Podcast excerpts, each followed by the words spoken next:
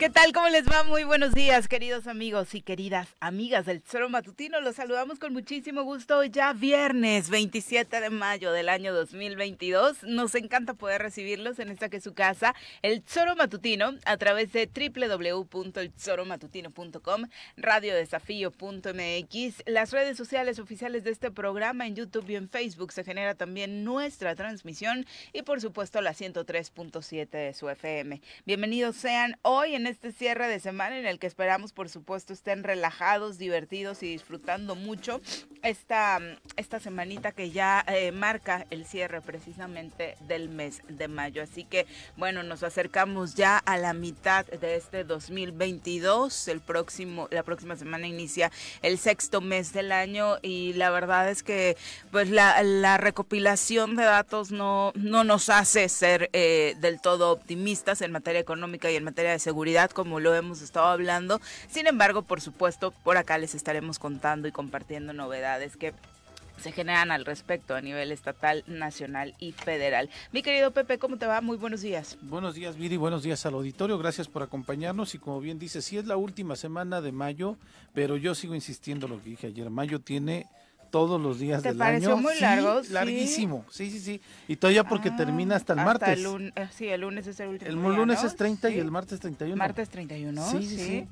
Creo que sí, Ah, sí, sí, estoy, sí, sí. tienes razón. Por te digo, o sea, mayo tuvo todos los días del mundo. Entonces, este, ya mayo, por favor, ya que venga el mes de junio. Pero bueno, ha sido, ha sido un mes, este, pues con la celebración del Día de las Madres, con la celebración de los maestros, pues. del día del este, trabajo, del Día ¿no? del trabajo también se nos también, sumaron sí, como muchas festividades, sí, sí. pero aparte justo lo que estoy viendo por el acomodo de días eh, son quincenas muy largas y también creo que eso hace que Sí, sí, sí, sintamos como Yo creo que es eso, ¿eh? que ya no traigo varo. Sí, es que sí, pero por supuesto que pega, no, no, no, definitivamente, Sí, sí, sí, sí, sí, pero- definitivamente. Pero, bueno, hay que tomarlo con todo optimismo. El, Ujú. digo, el año se nos ha ido rapidísimo, Viri, y este, pues general, también los acontecimientos que han, que han estado ocurriendo en el estado, en el país, en el mundo, pues también nos ha permitido que esta pues dinámica que tenemos ya pues se, nos vaya rápido, ¿no? Pero en fin, disfrutando de estar aquí desde temprano y desde luego, como bien dices, pues preparados para poder pasar estas dos horas agradables con el auditorio. Exactamente, y en este cierre de semana la verdad es que, que comentar, eh, pues obviamente acerca de la inseguridad. Ayer curiosamente no tiene reportado el gobierno federal homicidios en Morelos. Este jueves al menos eh, Morelos no aparece en este listado que tiene en total 73 homicidios dolosos cometidos en eh, a lo largo y ancho del país durante este 26 de mayo.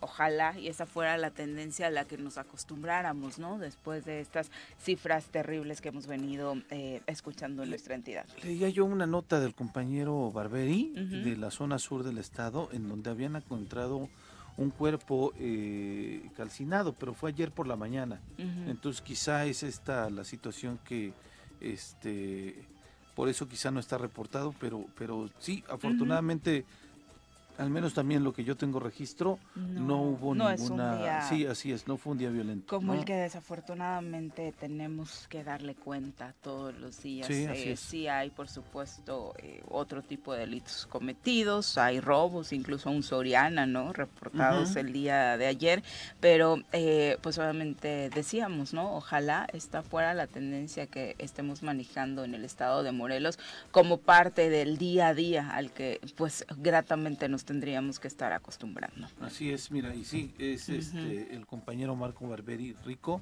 de Macegual que eh, menciona que restos de un cuerpo humano y ropa del mismo calcinados fueron hallados la mañana del jueves en la comunidad San Miguel 30 de Tlaltizapán, Morelos, al grado de quemaduras no hicieron posible saber si se trataba de una mujer u un hombre, ni el tiempo que tenía el cuerpo en ese lugar, en la terracería El Fraile de la mencionada comunidad a las 8.30 de la mañana, ¿no? Del día de ayer, insisto. Sí, de pronto para el gobierno federal, como le decíamos, trae por ahí algún eh, retraso de uno o dos. Así entonces vamos a ver cómo amanece mañana y cuál es el recuento que nos dan el que, que les podemos compartir el próximo lunes como parte del fin de semana, ¿no? Así Eh, es. como parte de las actividades del gobernador, ayer de nueva cuenta trabajó, se reunió con Humberto Leónides, presidente del municipio indígena de Coatetelco, y con su equipo de trabajo, como lo ha venido haciendo en otros puntos del estado, para conocer, dice, las necesidades de quienes habitan en este municipio. Eh, señaló que pronto estarán entregando obras de rehabilitación, particularmente en el Centro de Salud de Coatetelco,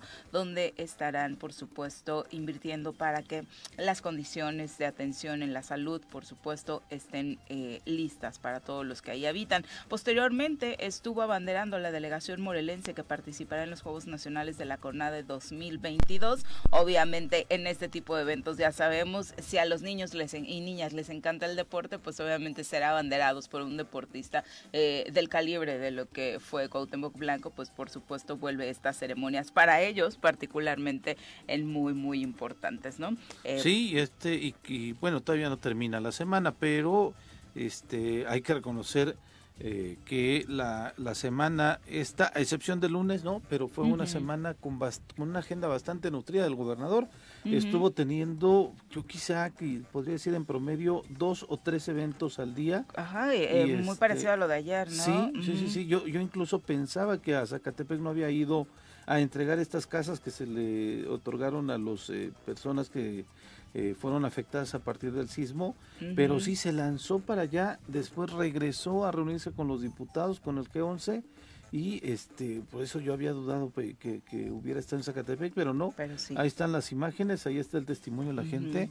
Sí, el gobernador tuvo una semana bastante activa, con, insisto, más de un evento eh, en, al día y se suma a la semana anterior que también tuvo una agenda este, bastante nutrida. Exactamente, y creo que eh, más allá de enumerar las actividades de los diferentes funcionarios, la trascendencia de las mismas, y me parece que en ese tenor eh, la importante el día de ayer fue esta que sostuvieron el titular, el nuevo magistrado presidente del Tribunal Superior de Justicia, Jorge Gamboa, con el titular de la Comisión de Derechos Humanos, Exacto. Israel Hernández, en este primer encuentro que se da entre estos dos eh, eh, pues espacios públicos eh, reunidos con eh, que han sido víctimas de violencia vicaria. Ayer en esta reunión se habló, por supuesto, de las estrategias que se tendrán que seguir para que se respeten los derechos humanos de ellas y, por supuesto, de quienes eh, pues han sido violentados, que son los menores, ¿no? Y que en un primer grado, pues por supuesto, están sufriendo de estos eh, conflictos entre padres y madres, siendo precisamente ellos quienes cargan con pues el grueso del sufrimiento, ¿no? Eh, y por supuesto, muchos de ellos con quien no quieren estar o con quien la ley ha dicho no deberían de estar.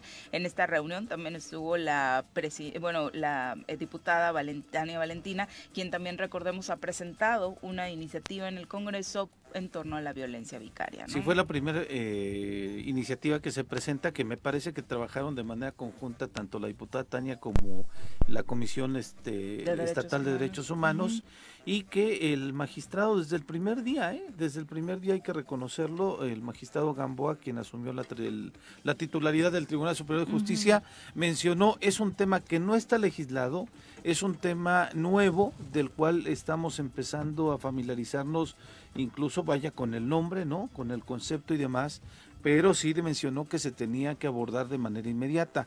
Ahora que ya incluso Viri, este, la Junta de Coordinación Política ya empezó a trabajar de nueva cuenta, veíamos fotografías ayer de que eh, hubo reunión de la conferencia, o sea, de la mesa directiva del Congreso y demás, para poder eh, agendar los nuevos temas que se, que se tendrán que abordar en la siguiente sesión del, de- de- del Congreso, eh, pues esperemos que también vayan transitando este tipo de leyes, estas iniciativas que presentaron.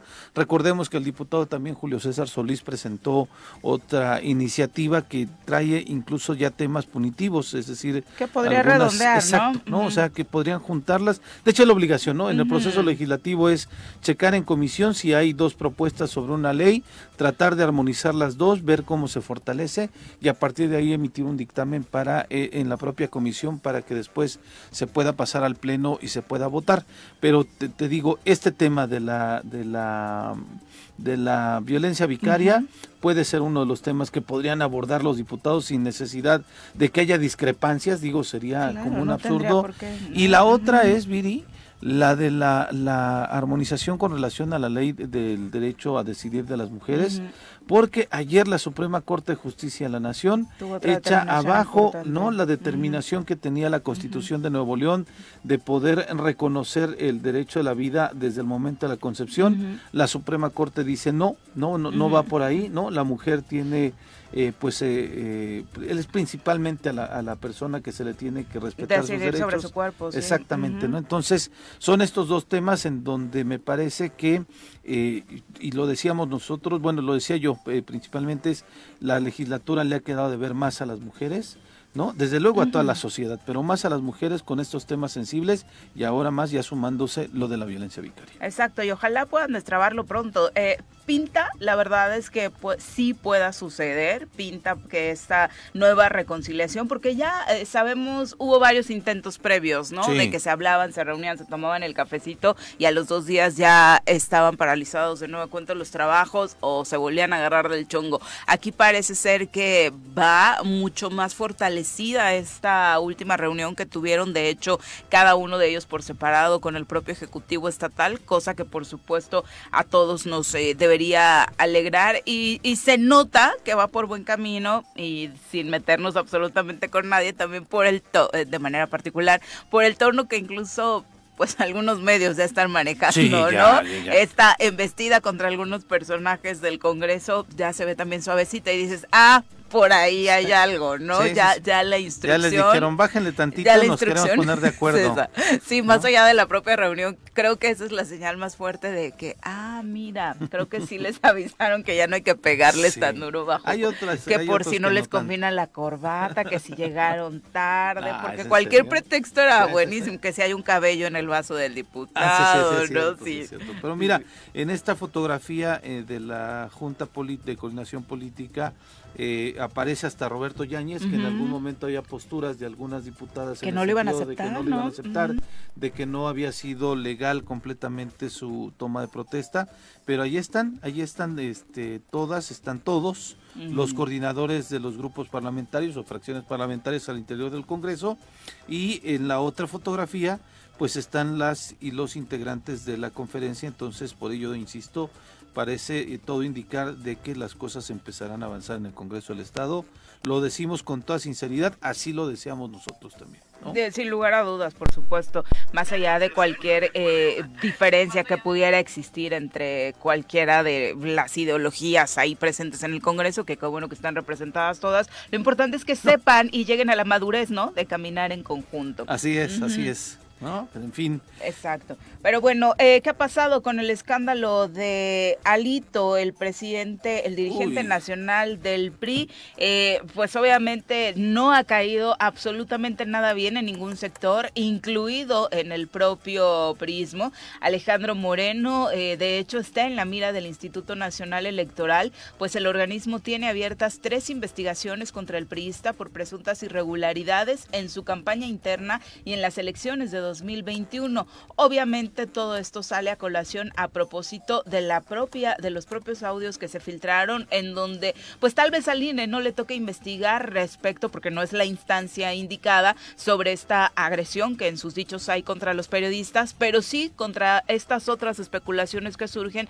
acerca del manejo de los recursos en la propia campaña que como ayer le mencionábamos, pues se quejaba también en estos audios de que tal empresa, en este caso Cinepolis, pues no se había puesto la del Puebla ¿no? Y no se había, no había colaborado con los spots necesarios, por ejemplo, dentro de sus salas de cine. Sí, estamos hablando de delitos electorales, ¿no? Entonces tendrá que darse parte también a la Fiscalía especializada en delitos electorales, pero ya el INE le trae el ente, ya la misma militancia también está eh, pues moviéndose porque pues evidentemente todo este desgaste que ha tenido el presidente del PRI pues evidentemente les afecta aún más en esta deteriorada imagen que tiene el PRI a nivel nacional en donde eh, pues eh, no han podido recomponer el camino para ser competitivos electoralmente. Incluso yo creo que a la misma alianza de este, Va por México. de Va por México. Le afecta que el dirigente del PRI pues esté eh, metido en estos escándalos. Y ha sido la, la, la gobernadora Laida Sansores la que ha estado pues eh, sacando estos, eh, de hecho lo estaba sacando cada semana, ¿no? Se perdió como una semana hasta que volvió a salir esta estupidez tan grande que mencionó, eh, donde dice que a los periodistas no hay que matarlos a balazos, sino que hay que matarlos de hambre y que, este, pues desde luego ha, ha tenido la, la relevancia nacional.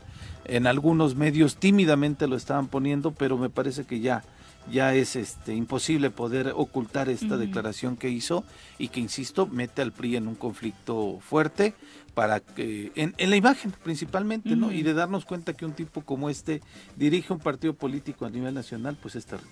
Sí, y además, digo, obviamente está grabado lo de Alito, ¿no? Pero por las acciones tampoco es que sorprenda que un político piense así, porque obviamente las acciones de muchos gobernantes son precisamente en ese sentido, ¿no? De presionar a través de presupuestos, de eh, tanto los oficiales como los no, los no oficiales, para que desafortunadamente el periodismo no pueda ejercerse en libertad. Eh, los médicos de Morelos eh, hablaron precisamente sobre la contratación que se dará a médicos cubanos y cómo está la situación en Morelos. Hablan de que más de 3.500 médicos en nuestra entidad se encuentran hoy desempleados. ayer los profesionales de la salud en Morelos calificaron como un acto discriminatorio el dar, dar trabajo a personal sanitario extranjero antes que a los mexicanos, hablando particularmente de esto que está está sucediendo con la contratación de médicos cubanos. Eh, se habla de que son 3.575 médicos que oficialmente en Morelos están sin empleo. Esto lo dice la Asociación de Profesionistas y Asociaciones Unidas. Eh, señalaron también que al terminar la pandemia, centenares de ellos que habían sido contratados eh, pues temporalmente para atender la situación, esta contingencia, fueron despedidos y no se les pagaron prestaciones y están a la espera de nuevos contratos. Aclararon que no coinciden coinciden con esta determinación que ha tomado el gobierno federal. Señalan que es una política errónea optar primero por dar eh, trabajo a médicos extranjeros antes que a los nacionales. Y obviamente, eh, pues esto tendría que equilibrarse con lo que anunció el propio gobierno federal esta semana, que son las diferentes plazas que a lo largo y ancho del país eh, se estarán ofertando precisamente para que médicos como estos que ayer pues se quejaban de esta situación puedan tener una plaza. Sí, ellos están diciendo que hay alrededor de 500, 600 eh, doctores que despidieron después de la pandemia, en Morelos nada más, ¿no?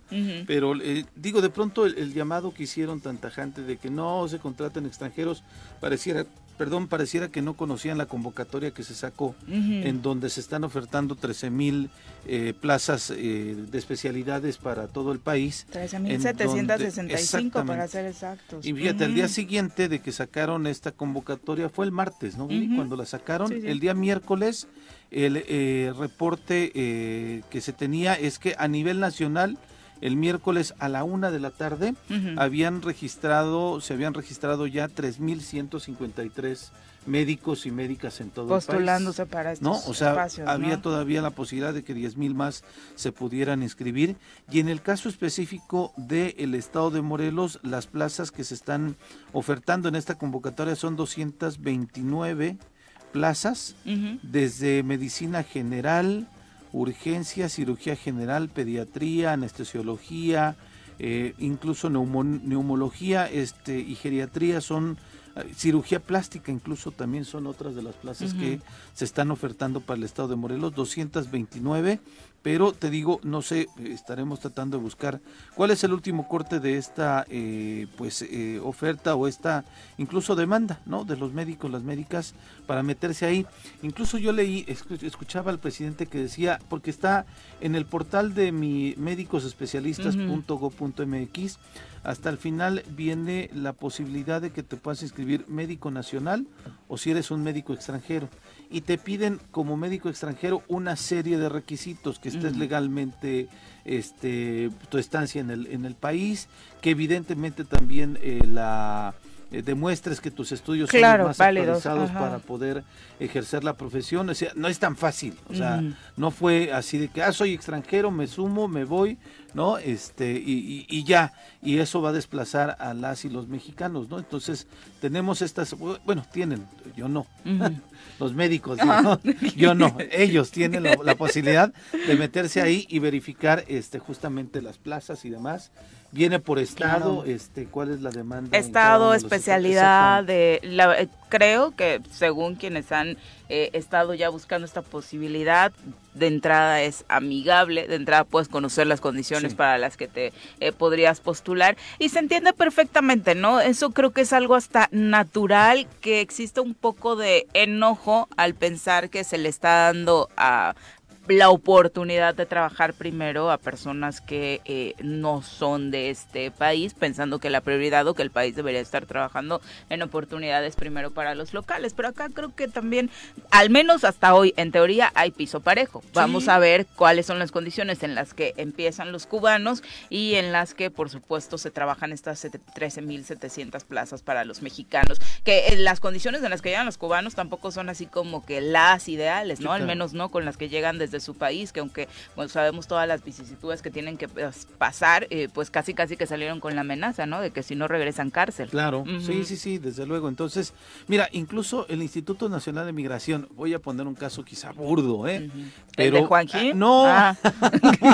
este, no, en el caso del Instituto Nacional de Migración, incluso para el fútbol. Mm, ah, claro. Tienes que justificar el por qué contratas a un extranjero en una en un este equipo de fútbol profesional. Claro, claro. Y los trámites son, uy, vaya que engorrosos, ¿eh? Entonces no por no Y con el poder que tienen los clubes mexicanos, o sea, conocemos casos el de nuestro equipo Cruz Azul donde nos perdemos la oportunidad de ver a jugadores uno o dos fechas porque se retrasan los trámites migratorios, Sí, pero los trámites que yo, por ejemplo, viví cuando estábamos con el Zacatepec acá para poder eh, documentar todos los este para poder presentar ante el Instituto Nacional de Migración la posibilidad de que un extranjero llegara al equipo, este también son bastante bastante engorrosos. Por eso yo creo que no era como un rollo de vénganse ya pásenlo ya sino tenían que cumplir también ciertos requisitos. Ojalá al menos del martes miércoles para acá hay todavía 10 mil plazas este allí en el en el en el portal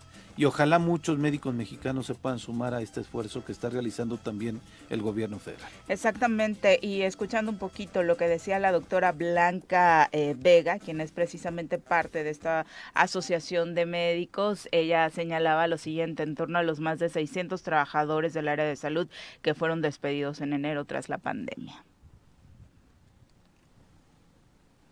Ah, bueno, escuchamos por acá los califique y les diga si tienen ustedes el derecho de participar para estas plazas. Hagan el examen de conocimientos y cumplan con los requisitos de contratación. Y nuestros amigos cubanos si ustedes revisan los planes de estudios de, nuestra hermana amiga de Cuba, no tienen, tienen el 60% de materias médicas y el otro de defensa de su país. Y si nosotros vemos que ese plan de, de estudios viene y lo revisa a profesiones, van a encontrar que no tienen el puntaje que nos exigen a nosotros para tener título y cédula profesional. Entonces, esa es la situación. Ya no queremos que nos discriminen. Es una invitación a nuestro gobierno del Estado, al gobierno federal y sobre todo al presidente que México tiene para todos, pero primero somos los mexicanos. Primero debemos estar contratados los mexicanos con buen salario y con buenas prestaciones. Y si se llegara a presentar otra contingencia como la del COVID, que estemos protegidos, porque quedamos inválidos. ¿Cuántos compañeros quedaron tan mal de sus vías respiratorias que están incapacitados? ¿Y qué les están dando? Pues nada, eh, de hecho a varios particularmente eh, conocemos casos aquí en la entidad donde pues prácticamente fue, ay, qué bueno que nos ayudaste con el COVID, bye, ¿no? sí, eh, La verdad es que esa situación por supuesto es lamentable y coincidimos en que se tienen que respetar los derechos laborales de todos los trabajadores y revisarse, ¿no? En ese sentido, si existe también discrepancia en torno al tipo de formación que se tiene, que se analice, pero lo decíamos, si algo es envidiable de Cuba, precisamente su sistema, de salud. claro, mucha gente va de México que tiene esta posibilidad económica, va de México a este Cuba a realizarse tratamientos de cáncer, de algunas enfermedades este pues que son estas las crónicas, Viri, y entonces eh, por eso Eh, la situación de educación y de salud en Cuba son, sí, envidiables. Eh, desafortunadamente, las condiciones laborales eh, es donde ya se encuentran las dificultades para tener una economía más pujante, ¿no? Como en, todas este las profesiones en ese país, desafortunadamente. Y a la par de esta situación laboral que denunciaban,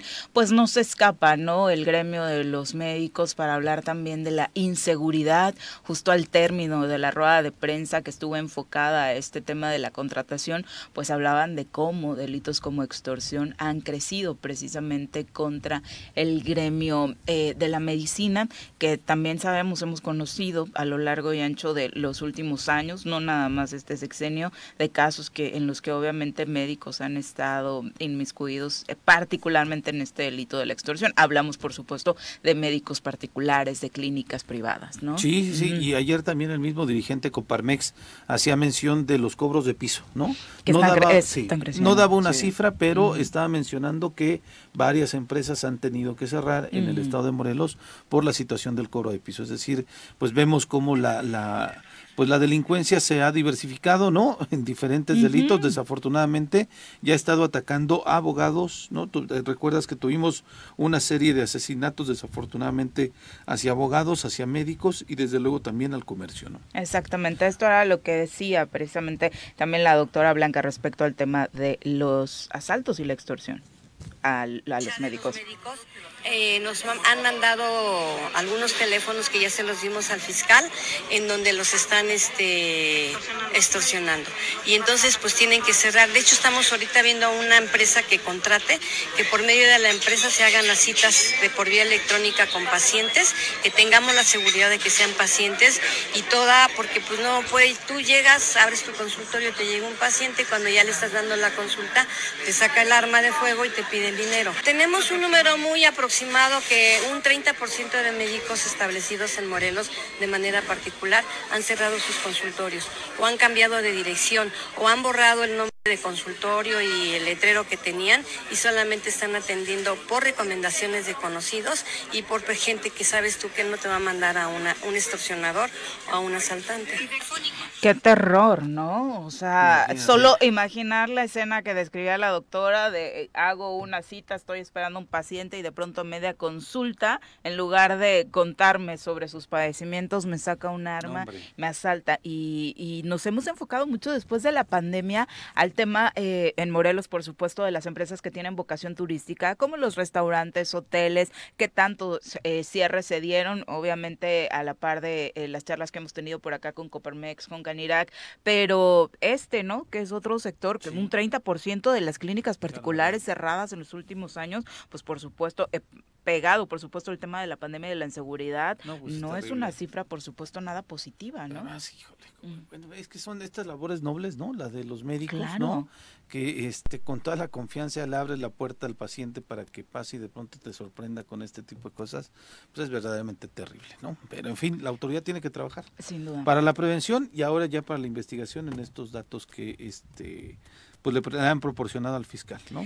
Ya son las 7.32 de la mañana. Nos el gober fue a Macusac Fue a Macusac también, sí, fueron tres ayer, ¿no? Sí, sí, Nada más que estaba pasando lista y falló el candidato que diga el secretario de Movilidad y Transporte. ¿Y eso? A esa no fue. Ah. Raro porque está estado oyendo todo. Debió estar atendiendo la cancelación de un concierto que andaba organizando para hoy y es que el artista dio positivo en COVID. Entonces yo creo que en lo que se Danny Ocean le decía puedo reagendar para tal día o, demás, estuvo ahí ah, ocupado con ese tema porque en su antro eh, iba a venir hoy Danny Ocean precisamente y ayer anunció que estaba positivo a COVID. exacto. Y las pérdidas supongo que Seguramente importantes, ¿no? 7 con 33, volvemos. Tiene muchos asuntos que atender. ¿no? ¿eh? Aguas. 7 con 38 de la mañana, muchas gracias por continuar con nosotros. Recuerde que la vía para contactarnos y enviarnos sus comentarios es el 311-6050, nuestro número en cabina, y por supuesto las redes sociales, en YouTube, en Facebook, en Twitter, estamos esperando sus comentarios. Un saludo a Juan Juárez que va ya abordando el avión rumbo a Mérida. Dice que obviamente va a la final de la Liga TDP como parte de la directiva de, esta tercera división, eh, que así la conocíamos, que está jugando su final nacional, que es Avispones contra Venados Va a estar buena la final porque este van 1-1. es, es la del grupo Sureste sur, ¿no? Es por número, ¿no? Más que por eh, región. Eh, dice, ya estoy a punto de abordar, el juego es mañana a las 3 de la tarde, así que bueno, todo el éxito del mundo para que quienes eh, por supuesto están disputando esta final por pertenecer al grupo de nuestra zona, pues obviamente vamos a Vispones, ¿no? Sí, claro, Miguel, sí, Miguel Ángel Rodríguez, un abrazo hasta Xochitepec. Leonel Jaimes dice, buenos días, una corrección, no son plazas nuevas las de los médicos ofertadas por López Obrador. Son plazas que quedaron acéfalas y las tienen que cubrir. Ojalá sean más claros al tratar de ayudar al Mesías en esta en esta situación. No estábamos tratando de ayudar a nadie, eh, Leonel. Lo único que estábamos diciendo es que más allá de que sean nuevas, que creo que no mencionamos que eran nuevas, ¿no? o sea, más allá de que sean nuevas o sean las que estaban vacantes, creo que precisamente el grueso de la conversación se ha centrado en que hay muchas plazas que médicos mexicanos incluso en algún momento no habían querido ocupar, al menos eso es lo que se ha eh, dicho. Hoy que ya se hizo público el número total de espacios disponibles, ojalá que las 13.700 sean ocupadas, más allá de que se crearan ayer o tengan un rato ahí sin ocuparse. E insisto, no estábamos tratando de ayudar a nadie. qué, mal que pienses así de nosotros, Leonel. ¿eh? Eh, Arnaldo Pozas, un abrazo. Muchas gracias, profe, por acompañarnos. Virginia Colchado, también saludos para ti. Muchas gracias por tu compañía esta mañana, esperando por supuesto que puedan estar al pendiente eh, del resto de la transmisión y hablar precisamente de cómo desafortunadamente en el tema de la violencia en las escuelas las situaciones no han eh, cambiado. Se está haciendo una alerta en torno a que en el municipio de Huitzilac ah, van tres días eh, consecutivos en los que en una secundaria precisamente se han estado pues gestando, ¿no? Este tipo de, situaciones. Después de que vimos este video en donde dos chicas están, pero dando con todo, ¿no? Este, alrededor todo mundo y cuando llegan a separarlos, como hasta discuten con una señora eh, que se nota que quizás es de algún puestito de, de, esta inmediaciones de esta secundaria, pero sí, este, pues es que se, se escaló y, además como vimos lo que sucedió en Zapata con el chavo del machete y ver estas imágenes acá, pues obviamente sí nos genera alarma. Total y absolutamente. Vamos ahora a saludar con muchísimo gusto al comandante Eric López para el reporte vial. Comandante, ¿cómo te va? Muy buenos días. ¿qué tal? Muy buenos días. Aquí estamos pendientes sobre las avenidas principales. En este momento tenemos ligera carga únicamente eh, sobre Avenida Morelos Sur, entrando hacia Chipitlán. Tenemos algo fluido, ya que no, no hay clases en varias escuelas. Sobre Las Palmas únicamente tenemos ligera carga en la Avenida de Las Palmas, lo que va hacia el primer de la ciudad. Boulevard Juárez lo tenemos totalmente fluido. Sobre Avenida Morelos únicamente ligera carga a la altura de Morelos y de Gullado hasta Morelos y Rayón. Sobre eh, Calvario lo tenemos sin problemas de circulación en el Calvario. Eh, en Avenida Zapata únicamente tenemos carga en Glorieta Tlaltenango, lo que viene bajando de Calzada de los Reyes y Lomas de Aguatlán. Sobre Avenida Zapata Norte lo tenemos sin problemas de circulación hasta el momento. Y en cuanto a Boulevard, eh, perdón, Heroico Colegio Militar y Paloma de la Paz, únicamente con ligera carga en Buenavista y Paloma de la Paz, lo que va entrando del Paso Express y lo que va hacia Tepoztlán. En este momento, sobre domingo 10 y Vicente Guerrero, lo tenemos sin problemas de circulación. Avenida Río Mayo lo tenemos totalmente fluido, únicamente ligera carga en Glorieta la Herradura. Más tarde, a las 9 de la mañana, tenemos, vamos a tener una carrera en eh, la Cruz Roja. Únicamente se van a hacer cierres parciales sobre Río Pánuco y Río Mayo. Esperemos que no, este, cargue la zona vehicular, la carga vehicular. Y sobre la Avenida Diana, únicamente ligera carga a la altura del Paso Express, lo que va entrando hacia Diana. Boulevard con una Tizoc, ligera carga lo que viene de Jitepec, a la altura de Tizoc. Pemex lo tenemos totalmente fluido calle central con ligera carga hasta eh, el guarderías del IMSS y en cuanto a Plan de Ayala, la Luna Coronel Oma de Juan Dubernard sobre el Plan de Ayala y hasta el centro lo tenemos totalmente fluido y aplicado al operativo vial. En el centro de la ciudad en ese momento lo tenemos sin problemas de circulación. Avenida Palmira, lo que va hacia el primer cuadro de la ciudad, tenemos ligera carga por un accidente que estuvo hizo antes de llegar al Paso Express, afortunadamente únicamente daños materiales, y más adelante sobre Humboldt tenemos ligera carga. En el mercado Adolfo López Mateos únicamente en salida de andenes tenemos ligera carga y en el área de carga y descarga Vamos a estar muy pendientes de la circulación para que no se nos cargue en esa zona. Y en cuanto a este fin de semana, por favor, les pedimos no ingerir bebidas embriagantes si es que van a conducir, respetar los límites de velocidad y por favor extremar precauciones si va a llover para evitar algún accidente. Perfecto, comandante, gracias por las recomendaciones. Y para el fin de semana, eh, ¿qué mensaje le dejarías al auditorio? ¿Cuáles son eh, las zonas eh, en las que pues más conflictos regularmente tenemos los fines en cuestiones viales? Sí, sobre en cuanto a hoy y mañana se carga bastante únicamente, bueno, Río Mayo, tenemos complicaciones viales sobre Río Mayo. El domingo también al parecer va a haber una carrera, vamos a estar muy al pendiente. Es una, domingo va a ser horario tranquilo, no creo que se cargue la circulación y únicamente pues los fines de semana pues sí en cuanto a avenida avenida Río Mayo avenida Diana San Diego va si se caiga la, la, zona vehicular y un agua de igual manera por los visitantes que tenemos en la ciudad pero vamos a estar muy al pendiente. Muchas gracias, comandante. Muy buenos días. Claro que sí excelente día. Un abrazo por supuesto ya, sé que no es culpa del comandante pero ya este liberen ¿Sigue? sí. se tardaron hoy también. otra vez en ah, liberar y tuvieron que dar, tuvimos que dar una vueltecita interesante también. Eh, sí, genera sus complicaciones el tema de las obras. Ojalá que pueda avanzar rápido. Y este fin de semana, también sábado y domingo, se estará realizando el examen de admisión para todos aquellos chicos que quieran entrar, chicos y chicas, a la UAM, alguna de las licenciaturas. Se ha exhortado desde la UAM. Este es el mensaje que envía a los estudiantes estudiantes que quieran ingresar a la máxima casa de estudios, que lleguen con un buen tiempo de anticipación, que consulten la dirección exacta de la sede a la que deben acudir, porque son en total 17 sedes las contempladas. Eh, Dulce Arias, directora general de servicios escolares de la UAM, invitó ahora con la tecnología, la verdad es que las cosas se facilitan mucho, particularmente para eh, las juventudes, invitó a que revisen el código QR que viene en la ficha eh, para que sepan exactamente la dirección en la que deberán presentar el examen.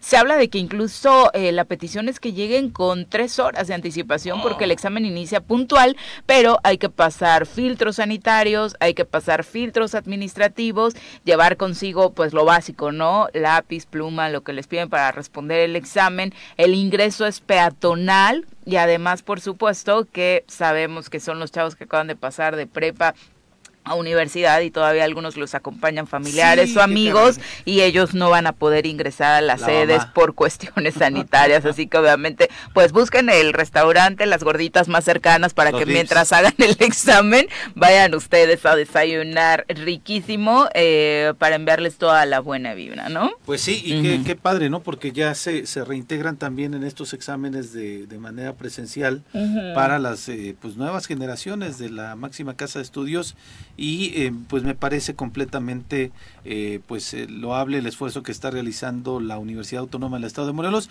y más con estas recomendaciones, ¿no?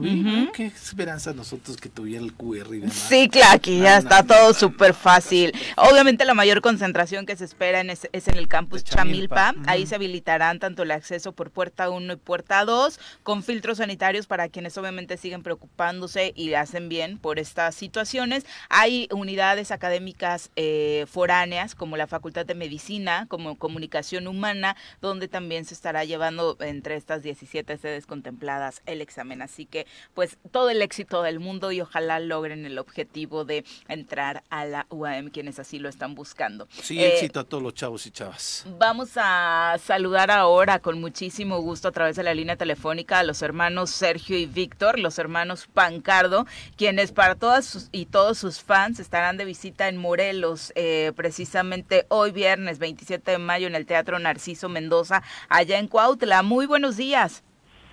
Muy buenos días, ¿cómo estás? Eh, somos los hermanos Pancardo, yo soy Sergio Pancardo y es un gusto estar con ustedes esta mañana tan hermosa, saludar a toda la gente, mandarles bendiciones y abrazos y sí, nos vamos a presentar con mucho gusto hoy en Cuautla, en el Narciso Mendoza a las 8 de la noche y abrimos puertas a las siete y media. Tienen más de 13 años de carrera, 12 millones de seguidores en sus redes sociales. ¿Cuál es el éxito? ¿Por qué ver a los hermanos Pancardo, este Sergio? Mira, eh, creo que venimos trabajando ya desde hace muchísimo tiempo, desde que somos muy muy jóvenes en esto de en estos temas de soltar, de avanzar, de cerrar ciclos. Eh, ahora después de la pandemia muchísimo más ayudando a la gente. Ha, ha habido muchas pérdidas y pérdidas Eh, lo que hablamos nosotros en nuestro monólogo son pérdidas de todo tipo, de tanto una pérdida amorosa como una pérdida de dinero, como una pérdida de un familiar, cualquier pérdida que no logramos soltar y que nos está deteniendo en la vida para no avanzar, ser mejores, volver a sonreír, volver a ser felices, creo que vale mucho la pena ponerle el esfuerzo para que la gente entienda y aprenda que no hay tiempo para estacionarnos. Esta vida es muy rápida, esta vida fluye como el río. No hay tiempo para estacionarse en una pérdida a lloricar, porque tenemos que seguir adelante, porque la vida es eso. Y, y, yo creo que por eso nos sigue tanta gente en las redes sociales. Aparte que, bueno, también somos un poco chistosones, somos graciosos, vemos la vida muy cotidiana, pero eh, sobre todo es para sanar el corazón. El tema de, del no avanzar en muchas cosas es tú lo dices, mencionamos ahorita el tema que hemos vivido de la pandemia, pero ustedes tienen más de tiempo realizando y ayudando a la gente para poder superar estas cosas que no nos atrevemos o no queremos. ¿Es un tema cultural de los mexicanos el, no atrevernos a, dar el paso a superar estas, estos retos que se nos presentan? No nada más del mexicano, de todo el mundo. Eh, una de las cosas más terribles, ahora soy yo Víctor, ¿eh? por eso oye la voz diferente. Saludos a toda la audiencia. ¿eh? Muchas gracias primero que todo por el espacio.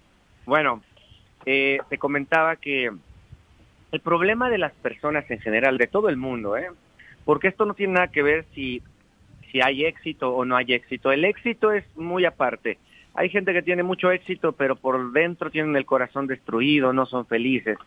¿Por qué?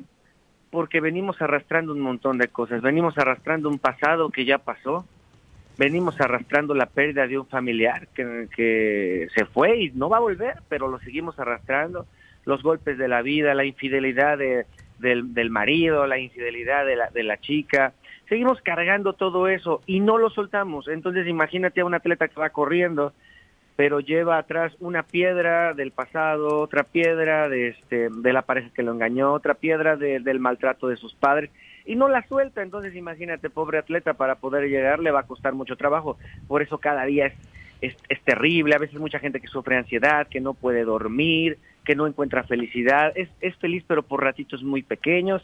Entonces, es lo que ayudamos en este, en este tipo de shows de manera entretenida, divertida, pero también muy inspiracional. Les ayudamos a quitar toda esa carga y no lo dicen. O sea, en todos los monólogos, la gente que se acerca al final, no lo dice, o sea, solté algo que no había podido soltar, solté a esa persona, solté a ese familiar, solté ese pasado en el mismo monólogo, así que si tú en este momento no te sientes tan feliz del todo ni tan libre del todo, de verdad vente a este monólogo, yo te garantizo que aquí vas a soltar que obviamente es un mensaje importante para la población en general, pero eh, ¿cómo transcurre este show que tienen? Porque obviamente el público los ubica por estos videos cortos que permite la red social TikTok donde se han vuelto virales, pero cuéntanos un poquito cuál es la eh, mecánica para que se lo empiece a saborear el público que quiera asistir. Claro que sí, claro que sí, con mucho gusto. Eh, bueno, pues ahora digamos que es lo, lo que ven en TikTok, pero recargado. Hay videos que son graciosos, hay temas graciosos, muy graciosos, que la gente no para de reír. Hay temas muy inspiracionales, así como en el TikTok que tenemos reflexiones que la gente comenta, me sacaste unas lágrimas, me ayudaste a esto, me ayudaste al otro. Igual va a haber temas muy, muy fuertes. Hay algo que la gente, por ejemplo, la mayoría de nuestros seguidores no sabe porque nosotros no lo hemos expuesto mucho, pero nosotros también somos cantantes y tenemos nuestras propias canciones inspiracionales. Entonces vamos a cantar canciones ahí que van de acorde al tema y eso va a crear una sinergia bien bonita en el evento. Otro plus que tenemos es que nosotros, a nosotros nos gusta convivir con la gente. Entonces al final del evento la mayoría van a tener la oportunidad de saludarnos, de firmarles un libro, de sacarse una foto con nosotros. Así que va a ser una experiencia muy, muy bonita con toda la gente. ¿Es la primera vez que vienen a Morelos? Es la, eh, en Cuautla, este, ya hemos estado dos veces. Eh, en, una vez estuvimos en un evento independiente con una universidad para los chicos, no me acuerdo, creo que fue el tecnológico. Y hace como cuatro años eh, estuvimos en un evento, pero un evento más privado también en Cuautla. Este es el evento como que más grande que, que hemos hecho ahí en Cuautla. ¿Y estarán en el Narciso Mendoza el día de hoy? ¿A qué hora? A las 8 pm comienza el show. yo le recomiendo a la gente que lleguen entre 7 y siete y media. Eh, y también si pueden ir a adquirir sus boletos de una vez, pueden ir. Ahí está la gente en el teatro para recibirlos y atenderlos como se merecen. O sea, todavía hay boletaje disponible. Claro, claro que sí, todavía están los últimos lugares. Eh, pueden ir a adquirirlos directamente al teatro. Perfecto, pues todo el éxito del mundo en la presentación de hoy. Ojalá que el público de Morelos pueda encontrar mensajes muy positivos en su show. Muy buenos días. Claro que sí, muchísimas gracias de verdad por el espacio, a todos ustedes, por, por dar estas, este tipo de oportunidades que es para la gente, es para su gente y que saben que les va a hacer un bien en la vida. Eso habla muy bien de ustedes. Les mando un fuerte abrazo, muchísimas bendiciones, más éxito del que ya tienen y pues los esperamos al rato. Ya saben que ustedes están cordialmente invitados a nuestro evento. Muchas gracias. Oye, ya no sé con quién hablamos, si con Sergio o con Víctor. Este, pero es el que tiene la voz machillona soy yo, que es Víctor, y ya el otro es mi hermano. Ahorita les se despide. Obviamente. También les mando muchas bendiciones. Solamente para, para, gracias. Solamente preguntarles, ¿tienen libros también editados? ¿Van a poder adquirirlos la gente al término del evento? Correcto, eh, traemos algunos libros a la venta para, para el evento. Eh, y ahí también se los podemos firmar de una vez aprovechando. Muy bien, excelente, pues éxito. Gracias. Muchas gracias. Bendiciones. Bueno, para la gente de Cuautla que se quiera lanzar a, a este tipo de, sí, sí, charlas, sí, ¿no? Que les guste el tema motivacional, ¿no? Y obviamente cada quien que saque sus conclusiones respecto al camino que quiera seguir en la vida. Son las 7.55 de la mañana. Eh, curiosamente, eh, ahora se, se nos pasó preguntarle sobre esta regla. El lunes lo platicamos con el comandante Eric López. Eh, ayer una camioneta eh, invadió la banqueta en calle de Gollado, aquí en el centro de Cuernavaca, embistió a tres mujeres que se encontraban en el lugar. Eh, se habla de una falla mecánica, pero es que la camioneta estaba estacionada, por eso la gente estaba caminando de forma normal y de pronto la camioneta empezó a avanzar, avanzar, avanzar. Tenía falla en los, frenos, y esto nos habla de otro tema que por ahí eh, se estuvo comentando también en redes sobre las faltas administrativas que incluso son multa a la hora de dejar estacionado de la forma en la que dejas estacionados tus autos en bajaditas o en subiditas, ¿no?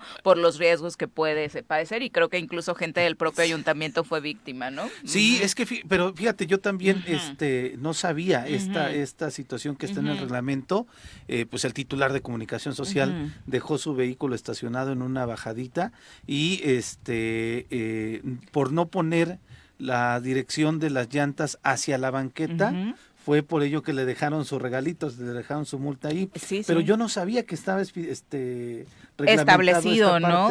Sino más bien lo dejas como una cuestión de precaución, porque los papás siempre nos han dicho, mira, pues te estacionas aquí, pues pones esta las llantas hacia la dirección de la banqueta, por si se va el vehículo, pues o te vas a la pared o te o, haces sí y como peatón la verdad es que a mí siempre me ha dado pánico por muchos irresponsables eh, eh, pasar adelante no de, un auto estacionado en bajadita la verdad es que sí siempre eh, prefiero dar la vuelta además porque nunca falla o sea que pueda suceder algo como la de ayer en degollado no afortunadamente no fueron heridas mayores que, digo no confundir el evento en el que estuvo Guillermo es uno se quedó la multa y afortunadamente no no fue un asunto grave más allá de la multa que tendrá que, pagar. Eh, pero el otro ayer de degollado, pues obviamente sí terminó por arrollar a tres mujeres, eh, quedaron con lesiones, fueron atendidas ahí, afortunadamente ninguna requirió hospitalización, pero eh, pues atención, ¿no? O sea, es una manera de precaución y de cuidarnos todos, de sí, en bajaditas y en subiditas, tomar las medidas necesarias para estacionarse. Pero tienes razón, igual el lunes le decimos al, al, comandante, para que, nos, dé el tip completo, ¿no? A ver, ¿qué, qué trucos trae ahí el reglamento? De tránsito que no conocemos nosotros. Para irlo desglosando y no vayan a caer ustedes también, tesoreros y tesoreras. Son las 7.57, tenemos pausa. 8 con 3 de la mañana, gracias por continuar con nosotros. Bueno, a la par de, que hemos venido hablando de que son pocas las obras que se realizan en Morelos, pues todavía que son pocas, eh, hay un buen de deudas respecto a las que se están haciendo. en una investigación que hace El Sol de Cuernavaca eh, y que enumera el día de hoy en portada digital, eh, habla de cómo el Ejecutivo Estatal adeuda pasivos eh, en, particularmente empresas constructoras que han trabajado con el gobierno del estado en materia de salud y educación. Son tres millones los que se deben a empresas constructoras. La pregunta sería, ¿en serio ha habido trabajos?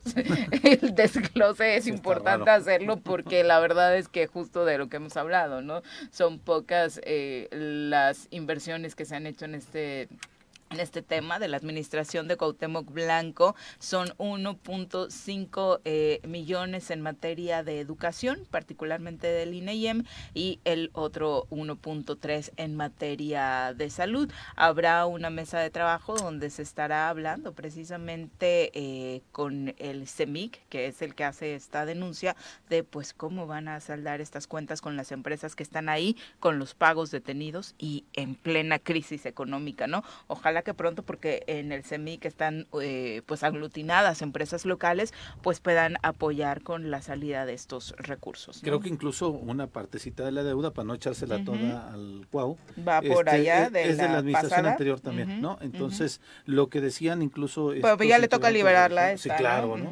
Los integrantes de la Cámara lo que decían es que no habían tenido diálogo con el gobierno y que apenas ya no que lo sabía, Samuel eh, a la también destrabó. Gobierno, ya destrabó el asunto y también por eso estaban echando fanfarrias y globos este porque hay mayor apertura a partir de la de Samuel Sotelo, eh, Eso, o sea, parecía un factor X, pero al menos lo conocen, ¿no? Sí, sí, sí, de verdad. Pero, mira, qué bueno para el gobierno porque se le destraban muchos muchos asuntos pendientes, pero en fin. Viri, si me permites, a la gente de Temisco, recordarles la invitación que hace el Sistema Municipal para el Desarrollo Integral de la Familia de Temisco, ya que se llevará a cabo hoy la primera jornada comunitaria. Esto será en el eh, Zócalo del pueblo de Pueblo Viejo a partir de las 9 de la mañana, es decir, ya en menos de una hora hasta las 2 de la tarde. ¿Qué es lo que te, les está ofreciendo el municipio de Temisco, el DIFEN de manera particular? Consulta médica, odontología, masaje terapéutico, valoración del pie plano, tarjetas del INAPAM, pláticas nutricionales, corte de cabello, examen de la vista gratis, desparasitantes y vitaminas para niños de 2 a 5 años y lo que piden es que lleven de preferencia su cartilla eh, de los niños y de las niñas. También eh, para la gente que tenga algún retraso en algún pago, alguna aclaración de más, podrán contar con los servicios de el pago de predial, catastro, agua potable, licencias de funcionamiento, constancias de residencia, actas de nacimiento, regularización de predios en panteones, vacunación antirrábica y otros servicios. Entonces, la invitación es para que acudan el día de hoy a partir de las 9 de la mañana a las 2 de la tarde en el, eh, en el Zócalo de Pueblo Viejo, en este municipio de Temisco que es muy importante, por supuesto, porque de pronto como ciudadanos tenemos muchas quejas y no encontramos como a todo el ayuntamiento junto, ¿no? Y aquí la verdad es que puedes ir a resolver como varios temitas que tengas por ahí eh, atorados, incluso este de los pagos. Eh, eh por supuesto beneficiarte con otros servicios y vale la pena que se aprovechen este tipo de eventos cuando eh, los municipios los organizan, ¿no? Sí, claro, y pues, se están acercando a tu comunidad, vete a poner guapo, te vas a cortar el cabello, ¿no? Aprovechas para pasar a ver cómo está la consulta médica. Claro. Y si traes un pendientito con el ayuntamiento, pues ahí pasas para ver cómo se puede solucionar, porque de pronto tenemos deudas con los ayuntamientos o demás instancias y no nos acercamos porque decimos, puta, es que les debo un chorro, ¿no? Pero si llegas a un acuerdo y puedes ir pagando por plazos incluso, pues sales del problema que tienes y pues ayudas y contribuyes con una lanita para que el ayuntamiento pueda tener y darte mayores servicios y mejores servicios.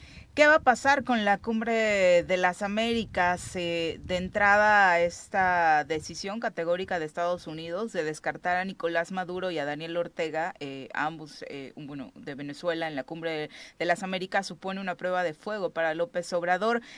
¿Será que se mantenga en la postura de no ir si se excluyen a países eh, como los que él había contemplado que se invitaran y que se, resolvieran problemáticas? Este viernes podría haber definiciones. Estamos muy pendientes de la mañanera para saber eh, lo que dice el presidente Andrés Manuel López Obrador porque continúa en suspenso su decisión de ir o no a la novena cumbre de las Américas que se va a realizar en Los Ángeles luego de esta amenaza de no ir si no se invitaba a Venezuela, a Nicaragua y a Cuba, alegando una exclusión de dichas naciones por parte del anfitrión de Estados Unidos. Ya Estados Unidos le decía, dijo, Nicolás Maduro no, Daniel Ortega no, de Venezuela y Nicaragua, y ahora la prueba de fuego es para Andrés Manuel López Obrador. Él dice que obviamente, como siempre sucede, México sí recibió la invitación, eh, pero eh, pues se dará a conocer precisamente si va el día de hoy, ¿no? Sí, y este sí, porque Estados Unidos ya mencionó que no reconoce como gobiernos soberanos al de Cuba, al de Nicaragua y al de Venezuela. Entonces es un hecho que pues ya fijaron su postura de que no van a ir. Se pensaba que a partir de estos eh, anuncios que realizó Biden, en donde le disminuía algunas de las eh, pues restricciones hacia Cuba, ¿no? Con relación a los vuelos, con relación a los depósitos de las remesas para allá. Con Venezuela también estaban teniendo algunos gestos de quitarle algunas este, pues, restricciones o sanciones que impuso eh, pues Estados Unidos hacia estos países. Y como dio estos anuncios, entonces decían, bueno, al menos yo, ¿no? Estaba diciendo, mira, con que son muestras de buena voluntad de los gringos para con estos países, entonces parece ser que sí van a poder invitarlos, pero no, me parece que ganó eh, la postura eh, conservadora de los Estados Unidos en ese sentido y que eh, pues va a ser un duro golpe para Andrés Manuel López Obrador, aunque hay otros países, Viri, Bolivia, Argentina ayer mismo, este, que, también se han sumado a la postura del presidente Andrés Manuel López Obrador entonces veremos qué es lo que pasa. ¿Qué es lo que están acusando también por parte de Estados Unidos, principalmente este partido conservador, los republicanos, que Andrés Manuel está tratando de boicotear la cumbre, lo cual me parece que no era, no era el objetivo. Exacto. y no era su motivación principal. No, y sabemos que es la postura de apoyo a estos países antes de que incluso eh, se avisorara por ahí la reunión de la cumbre de las Américas. La postura de México respecto al tema de las armas tras lo sucedido en Texas la dejó clara el canciller Marcelo Ebrard, eh, señaló que obviamente que a un joven se le venda un arma de asalto a los 18 años es una verdadera tragedia y México continuará con la demanda. Eh, que obviamente no se sigan vendiendo de esta forma, eh, como se está haciendo en Estados Unidos, eh, pues este tipo de armamentos. Aunque creo que antes de voltear a ver al vecino deberíamos empezar a solucionar pues los temas que estamos viviendo en nuestro país, donde pues tampoco es que sea muy difícil, aunque no es legal, no es difícil conseguir un arma en estos días. Escuchemos parte de lo que decía el canciller. es, eh, algo puede consternar a cualquier persona. Lo que hemos visto cualitativamente en esta tragedia es algo que no pensamos ver yo en nuestra vida. Que a un joven se le vende un arma de asalto a los 18 años, pues lo que conduce es este tipo de, de tragedias. Es una tragedia inmensa.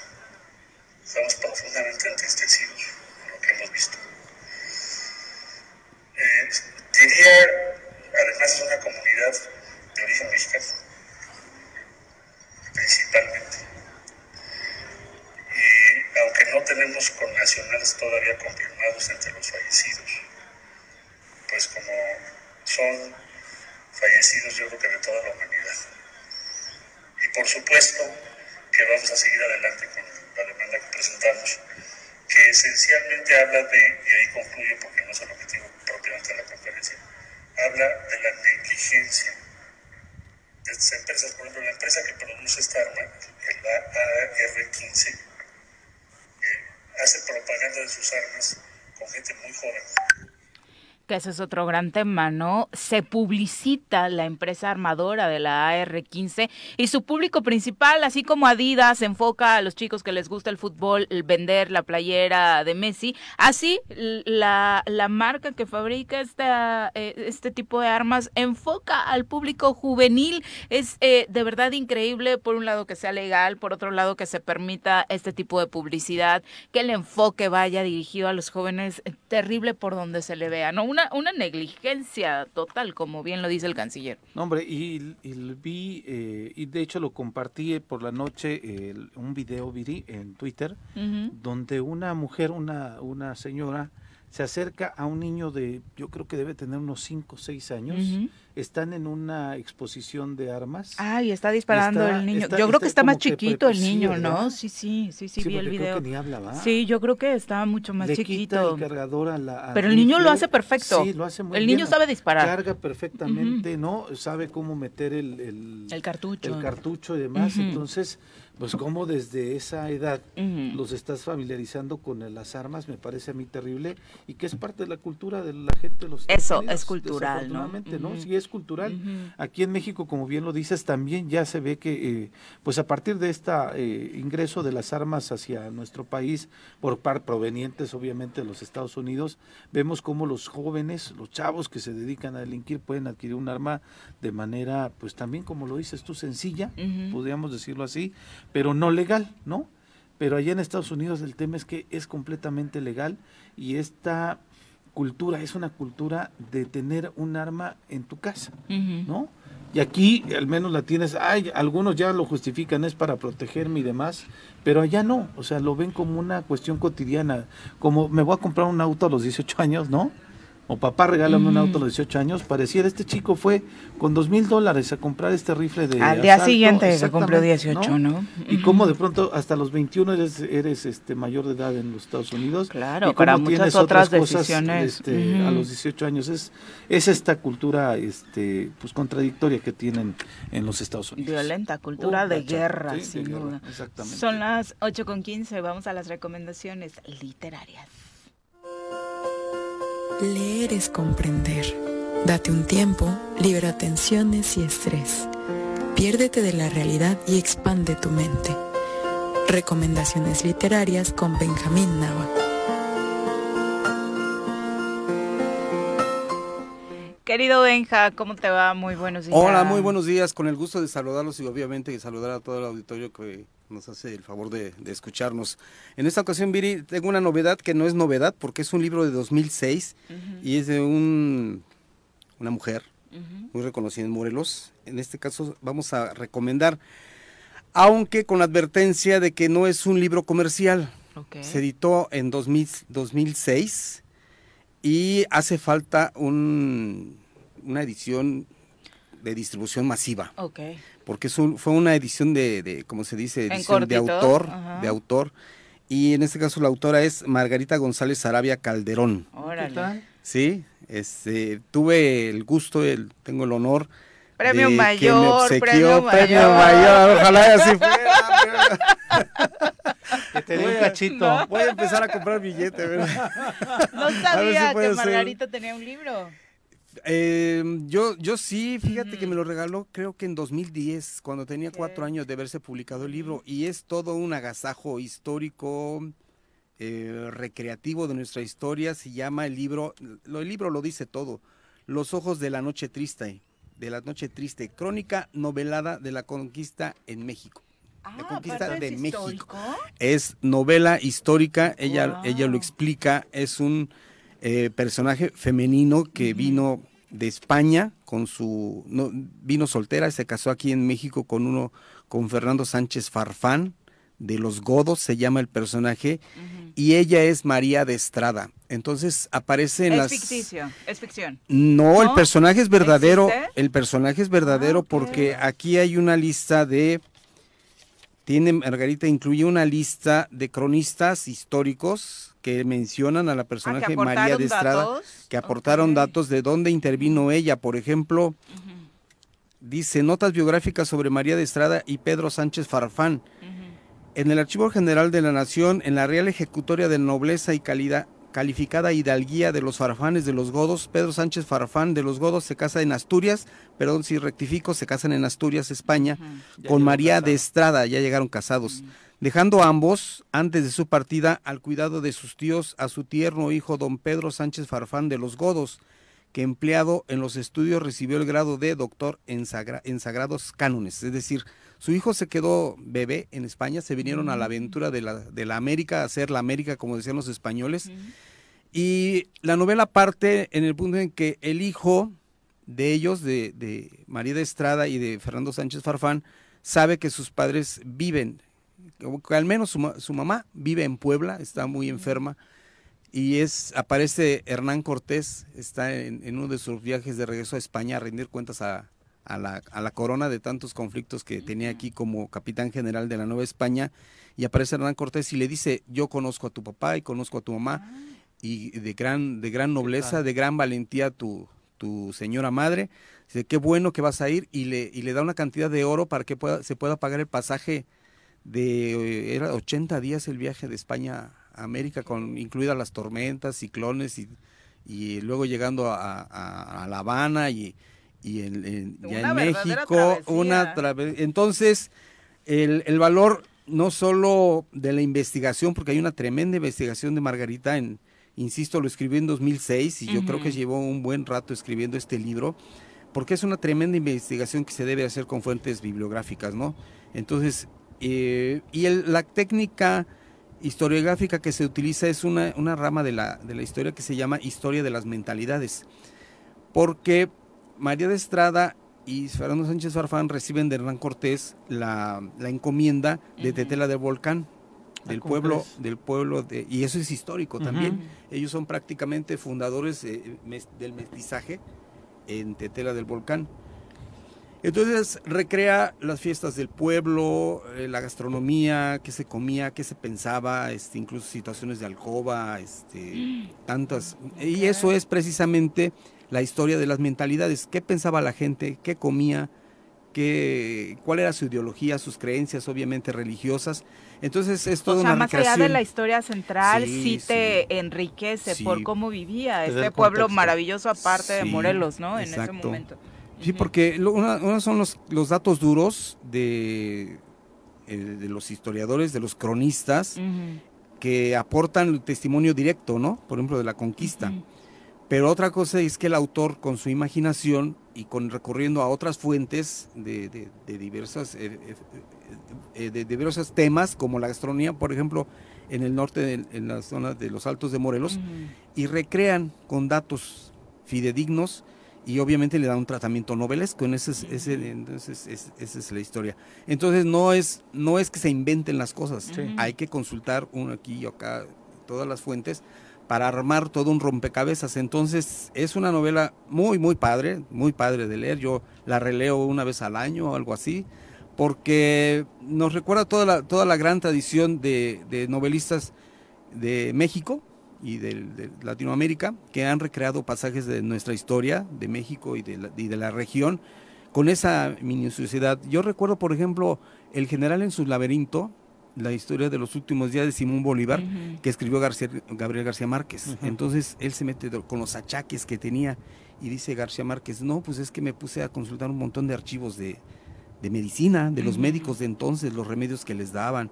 Y si tú lo lees también y parece que, bueno, una película se queda corta. Parece porque que estaba ahí en el momento. Sí, parece pero, sí, eh, García Márquez sí dijo que era ficción, ¿no? O sea, sí tomó algunos hechos relevantes de la historia, pero ah, muchos ah, no, de claro, temas los, sí fueron Los datos duros de, la biografía del personaje, sí. Pero a lo que me refiero es que la recreación literaria, esa es la riqueza, es la imaginación. Pero pero además el, el, nutrirse del, del, dato de decir, bueno, yo no lo estoy inventando, en la medicina del siglo XIX, ah, en Venezuela pasaba esto y les daban esto. Y el general tenía por costumbres, ya por diarios de sus asistentes y Manuela Sánchez, que era su, su este, compañera de, de, Simón Bolívar. Son, son recreaciones que uno, que no, no, te olvidas, te digo que es más, este, la imaginación es mucho más rica que cualquier película. Sí, o que cualquier libro de historia que se vuelve aburrido solo con datos duros, ¿no? Exacto, sí, con fechas. Eh, y, acabas de mencionar otro, otra cualidad del, libro, precisamente de la novela de, de Margarita González Arabia, porque, por ejemplo, dice un pasaje histórico sobre la batalla de Otumba, Estado de México. María de Estrada peleó a caballo y con una lanza en la mano tan varonilmente como si fuera uno de los más valientes hombres del ejército y aventajándose a muchas.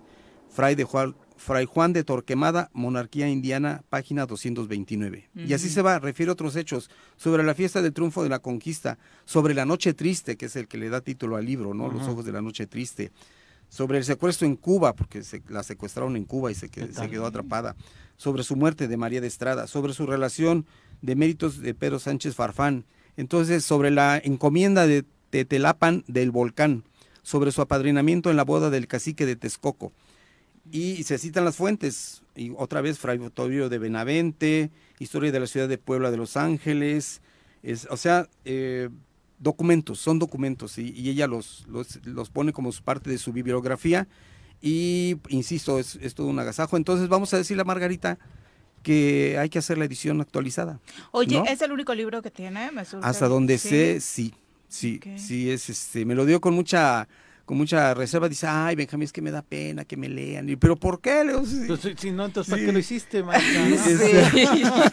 Yo creo que sí andas motivando en estos tiempos, ¿eh? Sí, ¿verdad? yo por eso anoche que estaba valorando dije, no, sí, no creo que se enoje. Y si se enoja, pues, le hago manita de puerco para que hagamos una edición dos, este, 2021, ¿no? Para la campaña. Ah, no es cierto. yo por eso ¿no? dije, me voy a arriesgar a que me hagan un comentario de ese tipo, pero bueno, es literatura y además son especulaciones. No, pero además este, es una parte que no, al menos de manera particular y por la sorpresa que, que le genera Viri, no sabíamos que Margarita González Arabia había escrito un libro es una parte que no este que no conocíamos pues no de conocíamos ella. de ella y lo, lo, refieres bien no por eso fue una edición muy pequeña por eso fue una edición de autor que la ajá, y, eh, obviamente cuando dices de autor ni siquiera gobiernos eh, participaron porque en ese momento ya estaba Margarita con Adame con Giles eh, con 2006 sí no sí, sí, sí, sí, Lo que pasa es que fíjate que, que yo trabajaba en el periódico que está en, el, en, Las Palmas, en la Avenida Morelos, y estaba en la Secretaría de turismo. Y había mucha comunicación y nos encontrábamos y decía, y un día me dice, oye, fíjate que tengo un libro, quiero que lo veas para ver qué, qué opinas. Y pues yo me deshice, no en halagos, sino en reconocimientos de colega a colega, porque yo sé lo que significa, yo tengo una novela histórica, ¿no? Entonces, si es una friega ponerse Y además es una pasión. no, y, además siempre es riquísimo que nos vayan contando historias de Morelos, ¿no? Hace falta mucho, mucho es riquísimo la historia de nuestra entidad y a veces es frustrante que tengas que buscar cosas de fuera y no de quienes están aquí para contarla de viva voz. Ya que lo mencionas, hay un libro que se llama eh, Azteca, de Gary Jennings, un autor inglés. el gordotote. Así, es un bestseller que, pero tiene unos inventos bien alucinados, eso sí, ¿no? Como viene un extranjero y se lleva un bestseller y creo que se le dieron premios, no aquí en México, en y, y, y, no, porque inventan, ahí se inventan. No se vale inventar sobre datos que te dan, se va a inventar, nútrete Sí, ese libro está escrito después de un retiro intenso en Tepoztlán, ¿no? Ah, sí.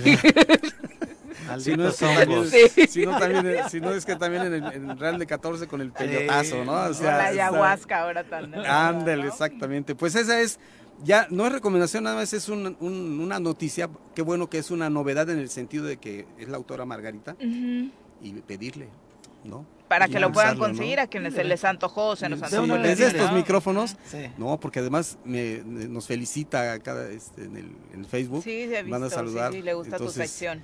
Entonces ahí está. Entonces, eh, la petición expresa de Pepe, vamos a decir, Margarita, hay que hacer la edición. Obviamente por, por el sello Uriel Editorial, ¿no? obvio, sería la idea. Obvio. Digo, también vale la, vale comercial, ¿no? Pues entonces, próximamente cuando se avise que Margarita acepta hacer una edición nueva de su novela, magnífica novela, estaremos al tanto para informarles. Muchas gracias, gracias Gracias a ustedes. Mucho, Por acá tus fans, como Ángel dice, ojalá puedas compartirnos pronto algo de filosofía, como un libro de Nietzsche para sus principiantes o Nietzsche.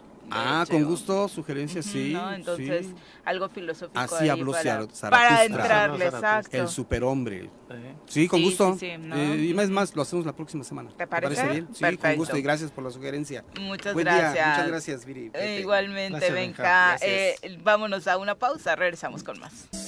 Silvia Aguilar, un abrazo, muchas gracias por los mensajitos, por supuesto también para quienes se suman a la transmisión con sus eh, mensajes. les queda la duda, así dijo el, el comandante que el domingo hay una carrera, regularmente suelen ser muy temprano, no creo que ustedes anden despiertos a las 9 de la mañana, la verdad, así que no, no se preocupe por un tráfico o algo así, ¿no? Entonces, eh, ni de qué preocuparse, la verdad, en ese sentido, porque regularmente son en zonas donde el conflicto vial tampoco es tan fuerte, Río Mayo, esa parte, entonces, este, y los domingos no hay mucha carga vehicular, entonces. Todo el mundo está durmiendo. Mejor levántate y ve a Juran que se preocupan por las carreras eh, mañaneras, por favor. La neta no, pero en fin.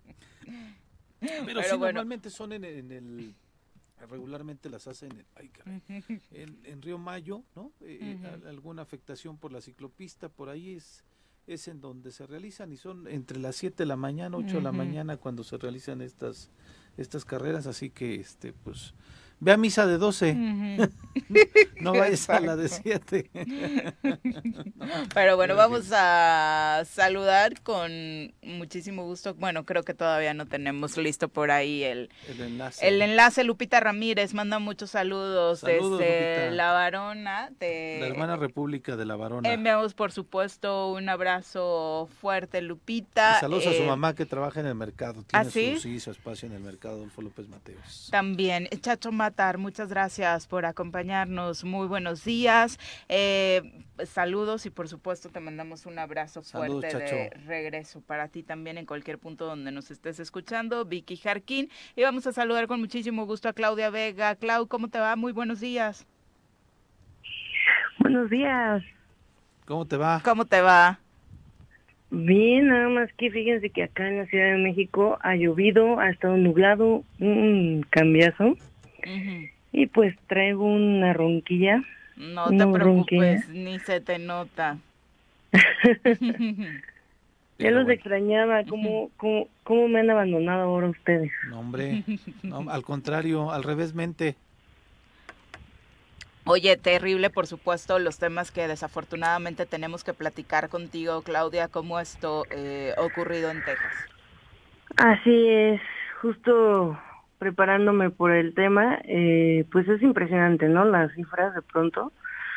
Eh, bueno, para quienes no hayan estado conectados con el mundo, hace un par de días se desató un, una masacre en una ciudad de Texas se llama Ubalde, y eh, sucede que un adolescente eh, entra a una primaria armado y comienza a disparar a diferentes direcciones y asesina a varios niños y algún a dos maestros de la institución. Hasta ahora, eh, lo que entiendo es, que tenemos 19 este, muertos, ¿no? niños y dos adultos para un total de 21 personas y creo que la cifra devastadora es que es el segundo tiroteo más letal en una escuela después de Sandy Hook. No sé si alguno de ustedes recordará ese, ese evento en el que un chico también entró a una, una escuela primaria y eh, asesinó a una cantidad impresionante de alumnos y profesores. Eh, también o sea, algo impresionante de estas historias es que, pues, en realidad los que entran a estas primarias no son estudiantes de la primaria, sino que son adolescentes y van con esta, pues parece que misión personal de acabar con personas. Eh, en, en aquel entonces, en el 2012 me parece que fue, mata a, a 26 personas, ¿no? entre profesores y estudiantes de esta primaria Sandy Hook. La verdad es que son hechos terribles y no es una novedad. Eh, en redes sociales también se movieron muchísimos tweets y hay varios tweets de sobrevivientes de este tipo de tiroteos en escuelas secundarias y preparatorias eh, hace 40 años, por ejemplo, ¿no? Hablando de cómo es que recuerdan que pues perdieron a familiares o amigos o ellos estaban en estos tiroteos dentro de sus propias escuelas y los traumas que conllevaron para ellos vivir este tipo de situación y cómo pues de alguna u otra forma formó sus vidas. Y Clau, Clau de manera particular, en este caso hay el testimonio de una chica de 11 años que eh, pues prácticamente se hizo la muerta a la que se embarró de sangre, de sangre de su compañera. Es es, es verdaderamente de escalofrío nada más de, de, de, pronunciarlo. Así es. De hecho eh, este tipo de comportamiento en una niña de 11 años es impresionante no creo que o sea nunca nos lo hubiéramos imaginado que una niña de 11 años tuviera que pensar cómo puedo sobrevivir a esta situación pues haciéndome la muerta. Y pues es, es devastador, creo yo, que pase no solamente en Estados Unidos, también en México, porque sí ha ocurrido que haya niños con un arma o que incluso empiezan a disparar dentro de su escuela. Eh, en México tenemos otro tipo de problemáticas, pero aquí el tema, y creo que eso es lo que nos va a unir un poco los puntos, es el control de armas en Estados Unidos. Eh, no sé si ustedes eh, conocen un poco de esta situación, pero pues creo que lo hemos hablado varias veces, que en Estados Unidos hay esta posibilidad de que tú entres a un Walmart y compres un arma de alta peligrosidad. O a cualquier supermercado, vaya, la, la, posibilidad está ahí, ¿no? Y esto ha sido un tema desde, pues bueno, los inicios de los tiempos en Estados Unidos, porque es un derecho constitucional a nivel federal, la aportación de armas. Hay una enmienda que les permite esto pero eh, pues es algo que se ha tratado de cambiar desde hace muchos, muchos años y no se ha logrado hacer. Y eso invariablemente también nos lleva al punto de que muchas de las armas que se compran de esa forma tan fácil en Estados Unidos terminan en México, siendo parte de actividades criminales del crimen organizado. Y en manos también de jóvenes, claro. Exactamente, en manos de nuestros jóvenes. ¿no? En manos de nuestras personas, eh, ya sean adultos o niños, que están dentro de ese mundo de actividades delictivas. Y no nada más en México, sino en toda América Latina y hasta en otras partes del mundo.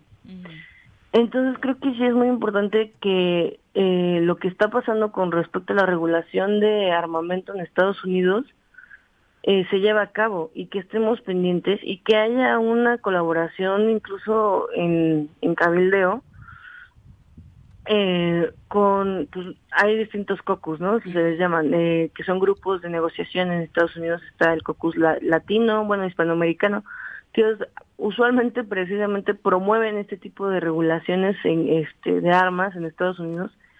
Pero también sabemos que hay una gran facción política republicana, de hecho, que defiende este tipo de, de libertad para no controlar las armas viéndolo así, ¿no? Como una libertad y como una posibilidad de defensa y no como el, el que está generando este tipo de problemas. Y está desgarrando familias enteras y está no solamente provocando la muerte de personas inocentes y niños y niñas dentro de las fronteras de Estados Unidos, sino también en las fronteras más lejanas, ¿no? eh, hay un dato muy interesante que es que Estados Unidos es el país en el que mueren más niños dentro de sus fronteras. Y eso a raíz de este tiroteo, ¿no? Entonces, eh, es devastador. La verdad es que no les recomiendo buscar las imágenes, pero sí les recomiendo buscar los testimonios de las de los padres y de las personas sobrevivientes y, y estar pendientes de este tipo de circunstancias, ¿no? También es importante a veces hablar de qué lleva a una persona a, llevar a cabo estos tiroteos, ¿no? O a llevar a cabo este tipo de eh, circunstancias. Si aquí en casa ustedes tienen armas, guárdenlas en un lugar en el que no estén al alcance de sus hijos y estén pendientes de eh, la sanidad mental. No quiere decir que todos seamos responsables de que haya armas a la disposición de los niños, pero sí somos responsables de que si tenemos una, no esté al alcance de nuestros niños. Claro, eso es súper importante porque además conocemos tragedias eh, de, involucradas precisamente de eh, las armas con los menores, Clau. Y, eh, y, el otro punto es de, podemos echar todos los choros del mundo nosotros, pero mientras las autoridades estadounidenses no dimensionen el problema, no le den el, la real preocupación, porque justo en medio de la tragedia, obviamente una de las preguntas de cierto sector de la prensa hacia el gobernador de Texas era, se tiene que trabajar en la regulación de las armas y él decía de, bueno, esta ley está desde hace 60 años y este tipo de eventos los empezamos a tener recientemente, así que no podemos adjudicarle a esta libertad para portar armas las tragedias que estamos viviendo. Así es. ¿No? O sea, eh, si, si, ellos no lo dimensionan, es, es muy difícil que avancemos. Así es, definitivamente hay un interés, un interés de industrias armamentistas aquí, ¿no? Y esto creo que el problema es que de pronto como medios de comunicación nos centramos demasiado en la tragedia en lugar de buscar este empuje cada vez que hay un, un tiroteo o una pérdida de esta cantidad de vidas y sobre todo de estas edades, de estos pequeños niños que han fallecido, nos centramos en la parte eh, humana y no es que esté mal, creo que es importante, pero eso tiene que fortalecer esta demanda social a las industrias y a los políticos y a los a los presidentes incluso de la urgencia que eh, que, que hay de que en Estados Unidos, que es uno de los principales productores de armamento, haya una legislación que no permita que cualquiera obtenga un arma de esa peligrosidad. Bueno, y por eso también la denuncia o esto que inició México, las acciones legales en contra de estas armamentistas, eh, sigue caminando y por ello Marcelo Ebrard incluso salía con mucho más fuerza fijando posiciones eh, a partir de este hecho. Así es, o sea, creo que es algo que entendió muy bien el cuerpo diplomático mexicano, que, que pues además cabe recalcar que muchos de los niños y de las personas que están en esa en esa escuela tienen origen mexicano, ¿no? O tienen alguna conexión con, con personas originarias de México. Y entonces eh, creo que toma muchísima relevancia el trabajo que están empujando desde México, ¿no? Decir, oigan, pues precisamente por eso les estamos pidiendo esta demanda a las armamentistas. O sea, no es algo nuevo, el, el proceso de demanda de México en contra de estas empresas ya tiene muchos años. E incluso el mismo eh, gobierno estadounidense ha hecho pruebas. No sé si recuerdan este famoso programa de Rápido y Furioso, en el que a propósito enviaron armas ¿no? hacia el tráfico y detectaron que aproximadamente el 30% de lo que ellos soltaron llegó directamente a México y el otro 70% se repartió en el resto del mundo, ¿no? Que algunos dicen que justo ahí empezaron todos nuestros males, ¿no? Sí, y fue precisamente con esa idea de ver hacia dónde iban las armas. Es, es de verdad muy complejo el tema y, me parece una burla y es lamentable que eventos como la Convención Nacional del Rifle no hayan sido suspendidos. Justo se van a realizar a unos cuantos kilómetros de, donde sucedió la tragedia. Va a estar encabezado, uno de los invitados principales es Donald Trump. Eh, están, viven en otro mundo, por supuesto, en donde no hay ningún tipo de empatía con lo que están viviendo las familias de estos niños y la comunidad entera en, en Texas. Pero bueno, Clau, muchas gracias por la comunicación. Gracias a ustedes, esperamos escucharnos de nuevo y que no haya pasado algo tan triste como esto. Exactamente. Hasta luego, Clau. y fíjate, Viri, dentro eh, o en este en este contexto, ayer en imagen Ciro Gómez Leiva daba cuenta de una situación similar eh, en una secundaria de la Ciudad de México. Un chico en uno de estos chats empieza a decirles, mañana no vayan a la escuela, este, voy a llegar a dispararles a todos, a todos lados, si no quieren morir no vayan. Eh, le preguntan, oye, es broma, ¿no? Dice, no, mi padrastro tiene una pistola y voy a llegar a matar a todos. Sí, después me voy a matar a mí, ¿no?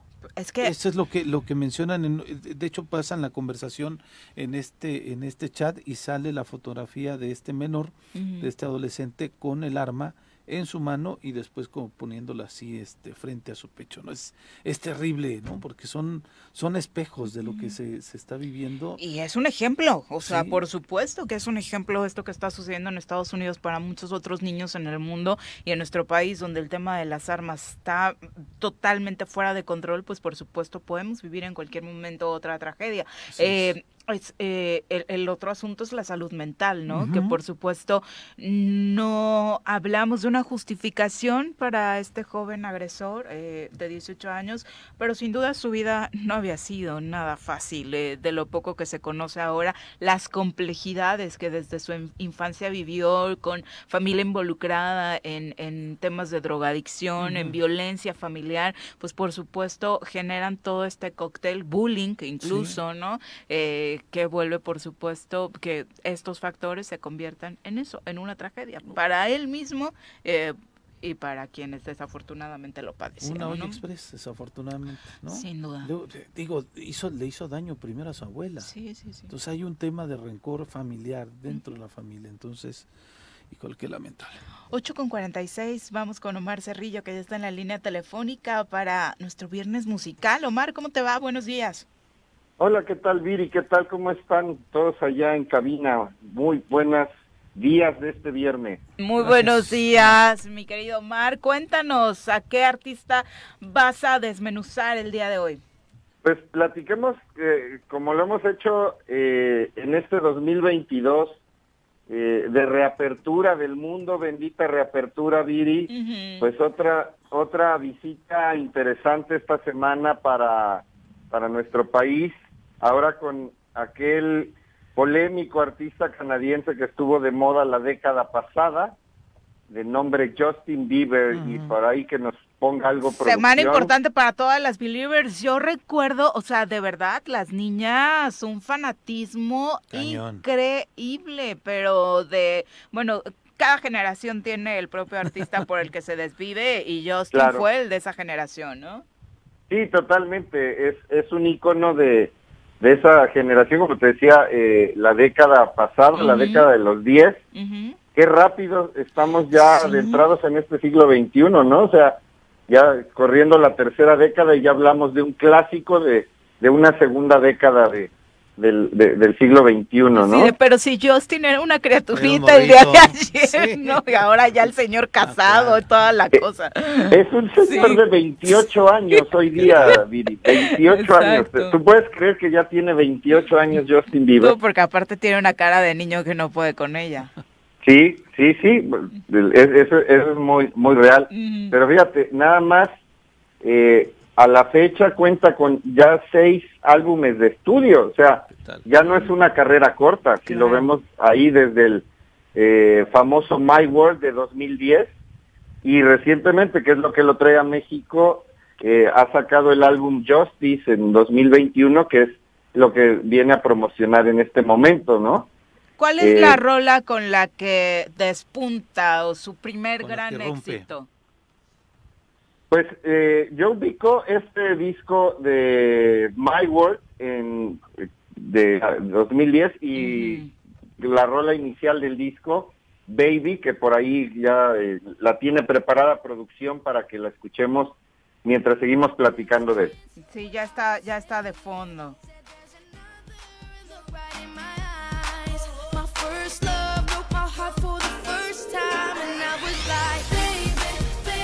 Claro, sí, sí. No, no la reconocía, pero sí, el corito sin duda. sí, ese es su primer éxito, ¿no? y, bueno, este, este, disco tiene varios, ¿no? Está Baby, está Somebody to Love también, que es una, una canción que pegó mucho. El estilo, pues obviamente, super pop, este, como bien decías, con toda esta parafernalia que a lo mejor en nuestras generaciones eran más este concepto de las voice bands, ¿no? Ajá que nos tocó desde... NSYNC, eh, los Backstreet Boys. Eh, Backstreet Boys, NSYNC, un poco más viejos los eh, eh, New Kids on the Block. Claro. Pero pues ese era el formato. Interesante que se volvió a, en esta década al formato de un un, solista, ¿no? Como ícono de, del pop de la generación. Pero aparte este sí canta, ¿no? Justo hace 15 días al festival musical al que fui vinieron eh, tus amigos los Backstreet Boys y la verdad, pobrecitos, o sea, ya entre los que no cantaban ni nada estaban ahí por guapos, ¿no? Porque sabíamos que cantaba uno, ya no se pueden mover, no es como de, no creí que les había pegado tanto la crisis de la pandemia. Qué barbaridad, eso sí, no, lo traía en el radar que, que, habían estado por acá y, y bueno, sí. Eh, y es que esa es la, la cuestión de ser solista, ¿eh? O sea, ahorita que mencioné la diferencia. Si, si vienen este, estos voice bands que están más basadas en la coreografía, en bailar, y, y la parte de la cantada, pues te tapas unos a otros, pero si eres un solista, o cantas o cantas, ¿no? Sí, eh, claro que con Justin Bieber también, no es el primero ni por supuesto el único, pero se dio esta cuestión del famoso autotune y demás, pero de todas maneras en vivo es muy difícil que puedas eh, subsanar eh, con estas tecnologías el, el, tema del canto, ¿no? O sea, ¿tú sí le das el mérito a su talento? Sí, creo que va, o sea, tampoco es que sea un dechado de virtudes. La voz del mundo. Ajá, una, un virtuoso ni nada por el estilo, pero pues tiene su mérito este, este hecho de ser un solista y de, de, cargar por, por ti solo todo el peso escénico y toda la parte también de proyección de la voz, ¿no? Entonces me parece que eso es muy valioso. Y, y, y revisando lo que nos dejó la visita de Justin Bieber, además, muy interesante que que está hablando de, dio un llamado a, evitar las divisiones entre los seres humanos. Me imagino que un poco influido por el lamentable hecho que sucedió en la semana en Texas, los problemas raciales que ha habido pues tanto en Estados Unidos, en la propia Canadá, y, y que en sí el divisionismo es una característica de nuestros tiempos, no no creamos que esto de Chairos contra Fisis es nomás en México, todo el mundo está dividido. Y es muy interesante que ahora precisamente en esta faceta más de adulto, pues esté llamando a, a la unidad, esté llamando a la paz, que es algo que me parece muy valioso siempre de la música, que debe ser portadora de mensajes eh, pues que beneficien a la sociedad en su conjunto. Y, y esto lo encuentro yo muy muy interesante y muy valioso de la de la visita de Justin Bieber. Sí, sobre todo por el público al que le habla, ¿no? Que, bueno, regularmente eh, le dan credibilidad a pocas voces y creo que sí puede influir con este tipo de mensajes. Sí, completamente, ¿no? Completamente. Eh, me parece que, que, bueno, también por ahí vi los memes en la semana. Eh, ya las believers pues ya son eh, señoras. Sí no no es cierto mujeres, no son señoras muy mayores pues pero mujeres de veintitantos no entonces ya tampoco le está hablando a a las adolescentes que que desgarraban literal las vestiduras por verlo. Pero, pero como suele suceder cada que se dan los reencuentros o que vienen eh, los ex ídolos o los ídolos de tu juventud, aunque en este caso la verdad es que si es una la juventud de ellos fue hace dos segundos, eh, o, siguen, o siguen siendo jóvenes oficialmente, pues sí, ¿no? O sea, sí muchas chavas que de 15, 16 se desvivían por, por Justin, sí se fueron a sus 28, 30, pues igual eh, eh, con el mismo outfit, la cara pintada y demás al, concierto, por lo que pude ver.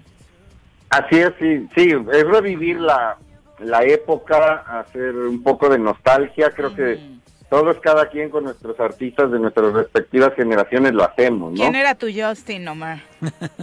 no, pues yo era más de, lo sabes muy bien, querida Viri, yo era más de rock. Sí, más oscuro, estás del lado oscuro del lado oscuro. Yo, era así, aunque él no lo sabe, pero yo era muy amigo de Eddie Vedder de Pearl Jam, que ya hablaremos algún día de él, ¿no? Ah, perfecto, me encanta la idea, Omar. Pues muchas gracias por compartirnos eh, a Justin este viernes. Sí, y como comentario de salida brevemente, querida Viri, pues también la noticia triste y desagradable de que ayer se anunció la muerte de Andy Fletcher, tecladista de, del famosísimo grupo electrónico desde los 80 de Patch Mode y que pues no se han dado a conocer, al menos las últimas noticias que revisé anoche, las causas de su muerte, pero ha fallecido a los 60 años este ícono de la música electrónica y una de las grandes bandas del pop ochentero y noventero. El personal. Jesus, ¿no? Me encantaba. Eh, mi querido, creo que no reconociste la canción con mi voz, Omar, pero bueno, esperaba, esperaba tus aplausos. Muchas gracias por acompañarnos. Al contrario, gracias a ustedes. Muy feliz viernes y un gran fin de semana para todo el auditorio. Igualmente, muy buenos días, Omar. Pues prácticamente ya nos estamos despidiendo. Le decíamos, seguramente por ahí Juan José arreciará algunas transmisiones en sus redes sociales para quienes lo siguen de lo que suceda con esta final entre Avispones y Venados, eh, para la Liga TDP, que por supuesto suelen ser partidos muy buenos. quienes lo siguen por ahí pueden estar al pendiente y por supuesto eh, la eh, deja calientita la final de la Liga MX. 2 por 0 el Atlas, sorpresivo para muchos que sacara una ventaja tan contundente. Hubo de nueva cuenta por ahí errores del arbitraje que hay que mencionar, aunque aquí ni siquiera se puede saber quién está metiendo la mano o quién no, porque los dos grupos son muy importantes. Muy poderosos en la, en la federación, ¿no? Exacto. Y se sabe algo del Zacatepec porque ya varios medios nacionales están mencionando por ahí de que sí, hay dos movimientos o habrá dos movimientos en la Liga de Expansión y uno de ellos sería rumbo a la zona cañera. Aún nada oficial, Viri, pero sí está el rumor muy fuerte de que Alebrijes podría llegar para acá, de que eh, Tampico se va para La Paz y eh, los alacranes de Durango ingresarían a la liga, ¿no? Por este ascenso.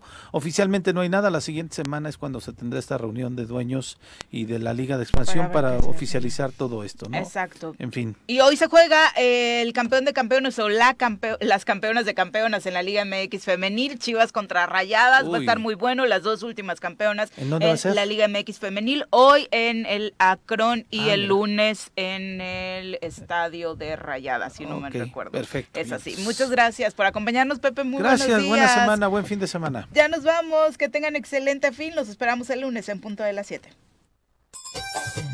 ¡Uy! ¡Se acabó! Pues así es esto. Esta fue la revista informativa más importante del centro del país. El Choro Matutino. Por lo pronto, el Choro Matutino. A bailar y a gozar el Choro Matutino